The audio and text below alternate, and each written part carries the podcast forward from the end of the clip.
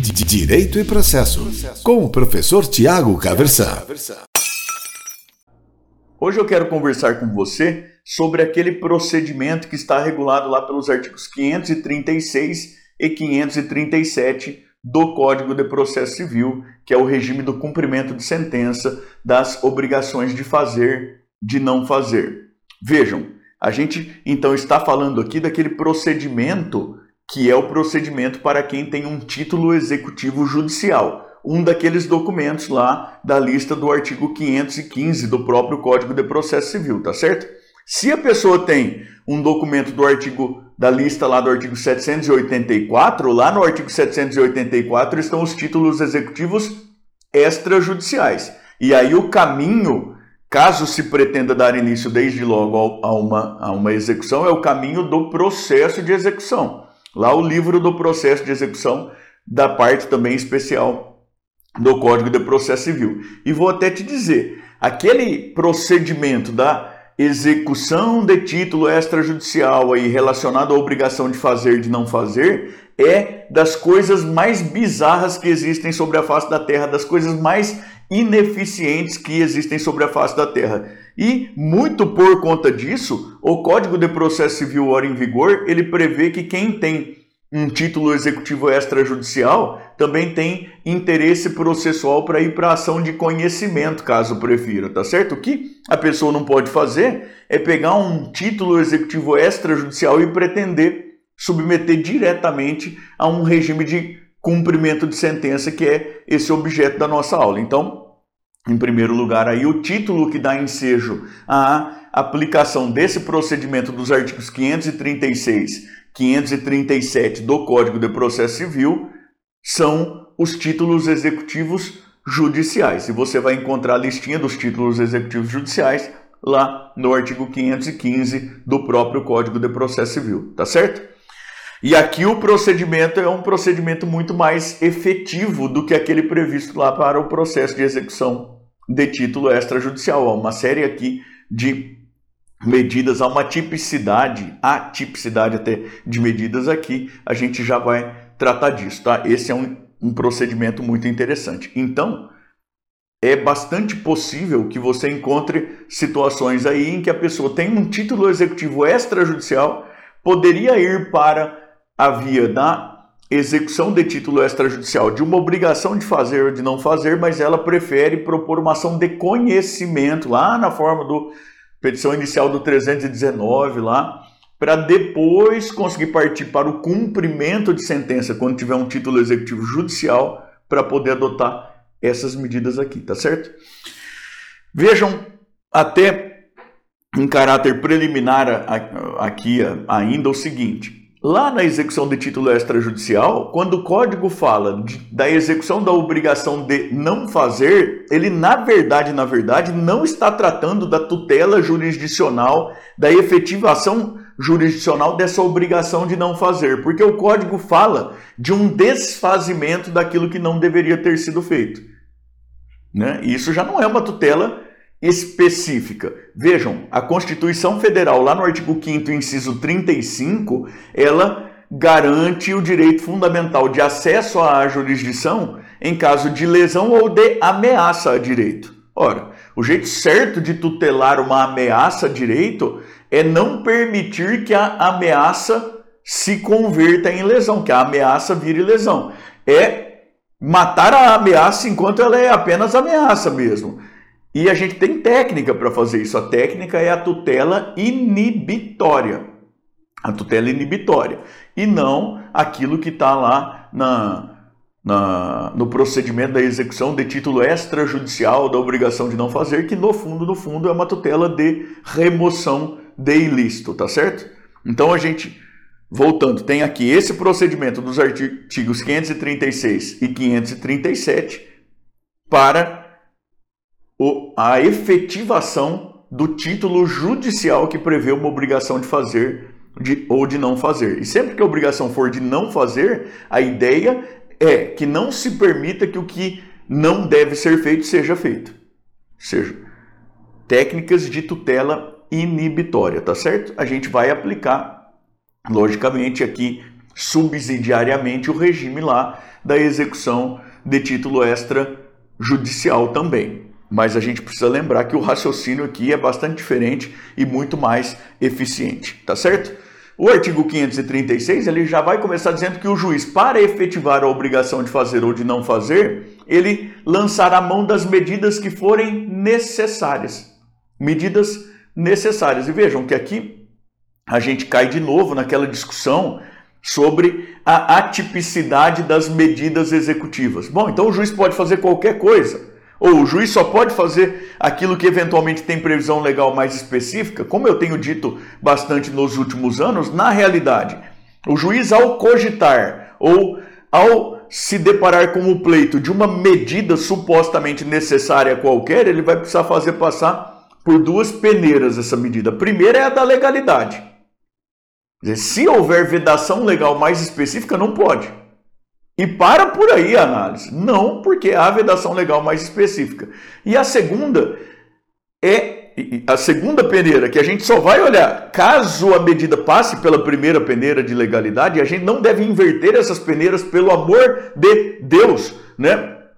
A segunda peneira é a da proporcionalidade da aplicação da medida naquele caso concreto, naquele momento, naquelas circunstâncias. Ou seja, essa medida aqui, por mais que eventualmente não tenha previsão específica no, no, na legislação procedimental, ela não encontra vedação? Se não encontra vedação, nós vamos ver a segunda peneira. Ela é necessária e suficiente segundo as circunstâncias do caso concreto? Ela, ela consegue promover neste momento, nestas circunstâncias, neste processo, a um só tempo, maior efetividade ao credor, menor onerosidade ao devedor? Se sim, maravilha. E o juiz vai justificar se a medida é proporcional ou não para o caso concreto, após verificar se existe ou não vedação legal mais específica, ele vai fazer isso pelo exercício da fundamentação, tá certo? A gente tem ainda, logo aí no começo, no artigo, no artigo 536, a gente tem uma previsão de que o juiz poderia determinar essas medidas necessárias, em geral, aí, é, inclusive de ofício. Né? E isso é um ponto muito controvertido, porque para uma doutrina mais garantista do processo civil, a qual eu me filio, e, e sempre deixo isso bastante claro, o juiz ele tem um dever, em primeiro lugar, de imparcialidade. E a condição de possibilidade da imparcialidade, a impartialidade também, que é o aspecto objetivo da imparcialidade. O juiz não deve agir como se parte fosse. E, portanto, ele deve agir de maneira reativa. As partes formulam pedidos, porque isso é a atuação típica da parte. O juiz decide. Quando o juiz decide de ofício, ele na realidade está se comportando aí, salvo engano, como se parte fosse e isso acaba causando aí prejuízos de possibilidade para uma uma conduta de prosseguimento de imparcialidade. O juiz se faz vítima de vieses cognitivos. Por mais que ele seja bem intencionado, ele acaba vitimado pelos limites psicológicos do ser humano, já que ele, magistrado, é um ser humano também, tá certo? Então, o código prevê, ainda aí no artigo 536, que o juiz pode determinar essas medidas mediante pedido das partes, provocação das partes, mas também de ofício, e essa possibilidade de ofício aí, ela é um tanto quanto controvertida para uma parte da doutrina a qual eu mesmo me filio, soa bastante como inconstitucional, tá certo? Bom, e, e, e, como que vai acontecer? Vejam, a gente está falando aqui de, de direitos, da, da, disponibilidade de se pleitear o início da fase de cumprimento de sentença. Então, há uma determinação, essa determinação de um fazer ou de, não, de um não fazer encontra-se aí inadimplida ou na iminência de inadimplemento, no caso da obrigação de não fazer uma ameaça concreta, a parte interessada ela deve provocar o Poder Judiciário, solicitar que seja dado início à fase de cumprimento de sentença, o que é feito por meio de petição. O início, pelo menos, da fase de cumprimento de sentença, aí muito claramente atua o princípio da inércia da jurisdição. É a parte interessada que vai pleitear que seja dado início a essa fase. O juiz vai determinar que a parte contrária seja intimada para cumprir a obrigação, sob pena de se tomarem as medidas. E se houver uma característica de urgência, o juiz, inclusive, pode, desde logo, determinar medida. Que tipo de medida, professor? Bom, ele pode determinar é, interdições, buscas e apreensões, entende? Ele pode determinar medidas de caráter coercitivo, e isso tem sido aí aceito pela, pela jurisprudência, inclusive no âmbito do Superior Tribunal de Justiça. E ele também vai fixar multa diária para o caso de descumprimento. Tá certo? Vai arbitrar multa diária para o caso de descumprimento. A parte contrária, a parte supostamente devedora, é intimada.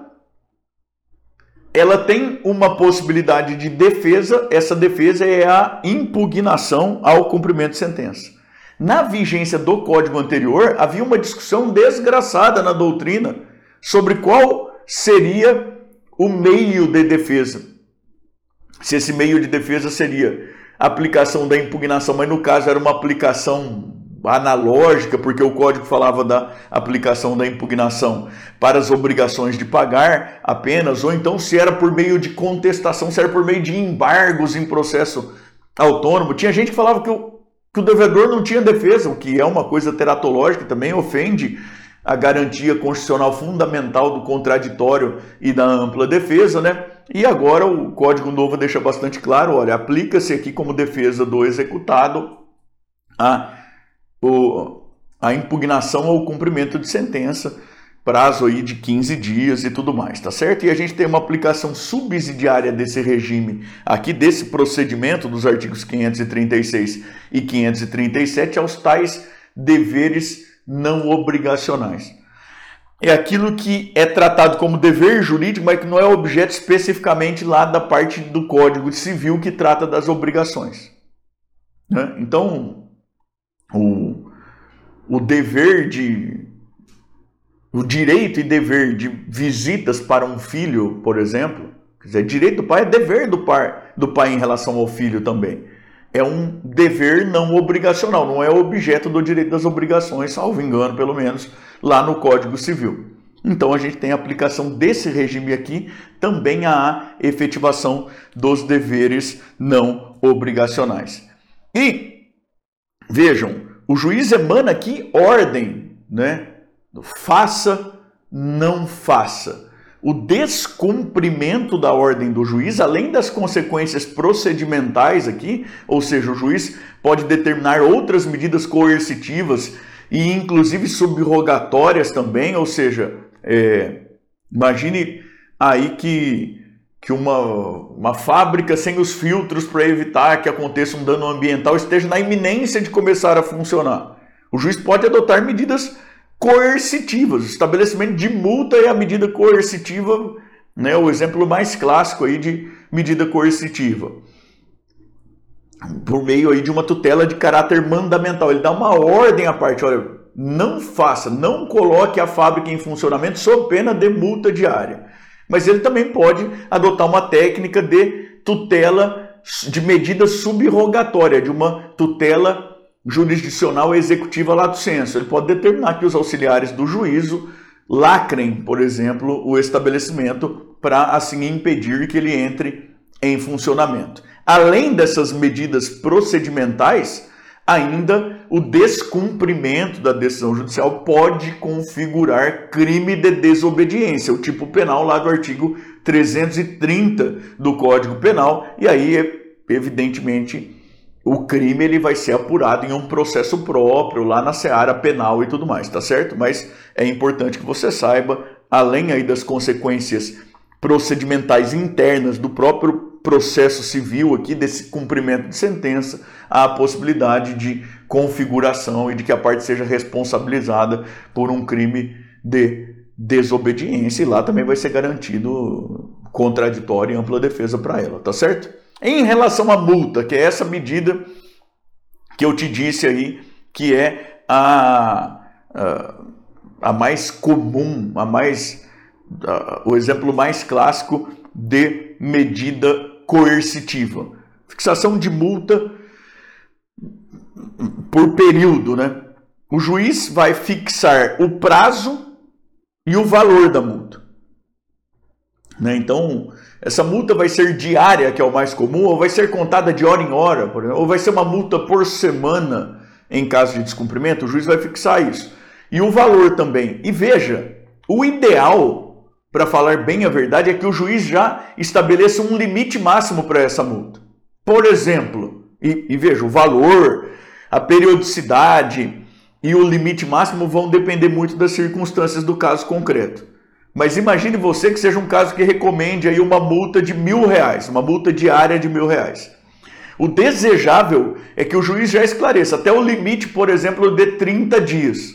Ou seja, até 30 mil reais aí mesmo, desprezando aí correção, juros, esse tipo de coisa, até 30 mil reais. Por quê? Porque aí ele sinaliza para a parte credora que se a multa não funcionar, ela não pode ficar esperando para sempre também. Ela precisa procurar outras medidas. Assim como sinaliza para a parte devedora que se ela discordar eventualmente daquela multa, ela precisa desde logo manejar os recursos cabíveis sob pena de preclusão. Digo isso porque já foi muito comum e desgraçadamente é comum ainda que no Brasil o credor fique daí tranquilo deixando a multa vencer, de maneira que para ele fica mais interessante receber a multa do que ter a obrigação cumprida. E o devedor, para falar português bem claro, eu sei que é bem feio assim, mas eu vou ser muito claro com você agora, assim como eu sou claro com os meus alunos em sala de aula quando estamos só nós. O devedor caga para o poder judiciário, para falar a verdade, sabe? Ele não está nem aí. É, o juiz que lute, o que não é o jeito desejável de se relacionar com um poder instituído da República, não é mesmo? Bom, lá na frente, quando tem 300 mil reais de multa vencida, se há uma efetivação de um bloqueio, qualquer coisa, aí o devedor aparece para alegar que há um excesso da multa e que essa multa implica enriquecimento sem causa, o que é vedado pelo Código Civil. Eu sempre achei isso uma bobagem enorme, para te falar a verdade, porque o Código Civil veda o enriquecimento sem causa em caráter geral. E a multa é uma multa que não se confunde com perdas e danos. Nós já vamos falar sobre isso, tá? Ela, ela não tem um, um caráter compensatório, reparatório, de maneira nenhuma indenizatório. O caráter dela é coercitivo mesmo. De maneira que um real de multa que seja, como o objetivo dele não é nem compensar nem reparar, é um real de enriquecimento sem causa. Só que é um enriquecimento sem causa permitido mais especificamente pelo ordenamento. Veja que em países um pouquinho mais organizados, lá em Portugal, por exemplo, essa multa ela não reverte para a parte contrária, como acontece aqui no Brasil. Então aí está um dado importante também. Essa multa, caso ela incida, ela reverte para a parte contrária. Lá em Portugal, por exemplo, ela reverte para o Estado. E aí você não vê o juiz preocupado com, ah, haverá enriquecimento sem causa, né? Ela reverte para o Estado. Aqui no Brasil, não, reverte para a parte contrária. E não é para indenizar, veja, não tem motivo, para falar a verdade, para ser para a parte contrária. O grande problema é que o brasileiro prefere o dinheiro no bolso dele do que no bolso do Estado, então nós não temos pressão política para que isso mude, tá?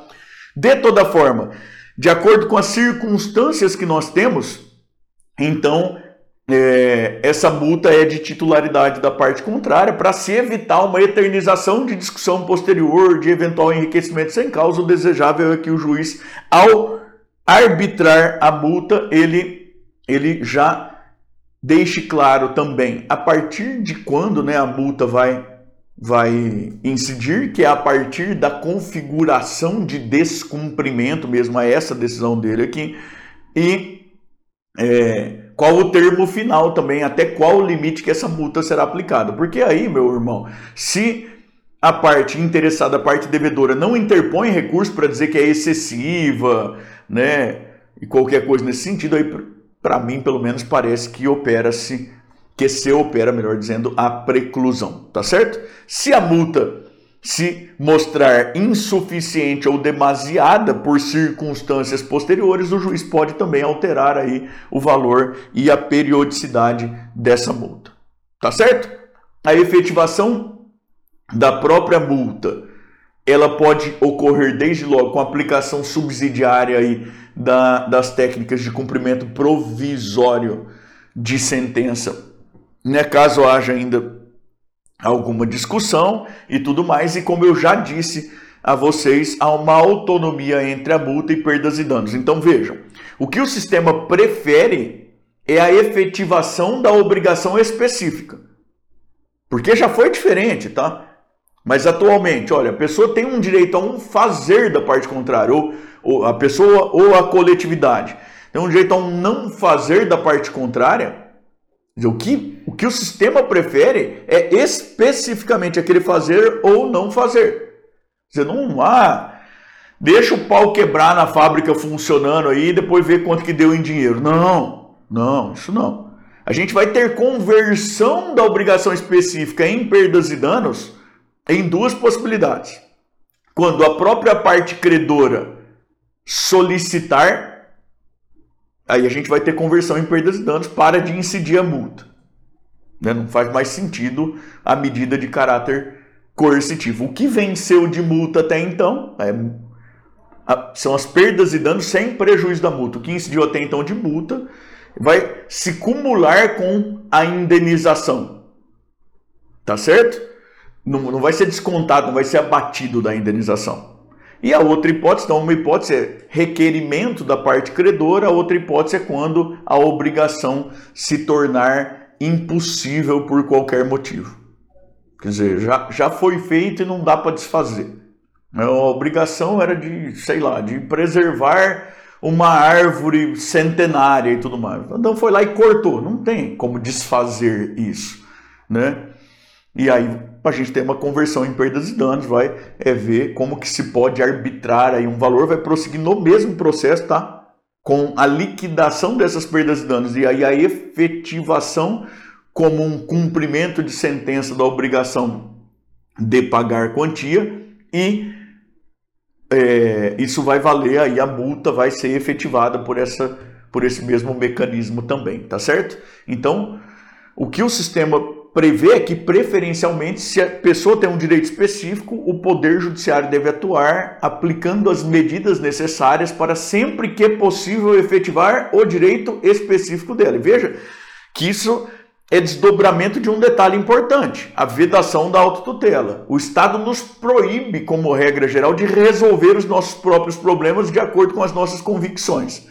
Nós precisamos nos socorrer da autoridade jurisdicional, mas aí a jurisdição tem, um, tem o poder, dever de dizer e aplicar o direito para os casos concretos com efetividade, com eficácia e também com eficiência. Tá certo? Direito e Processo, com o professor Tiago Caversan.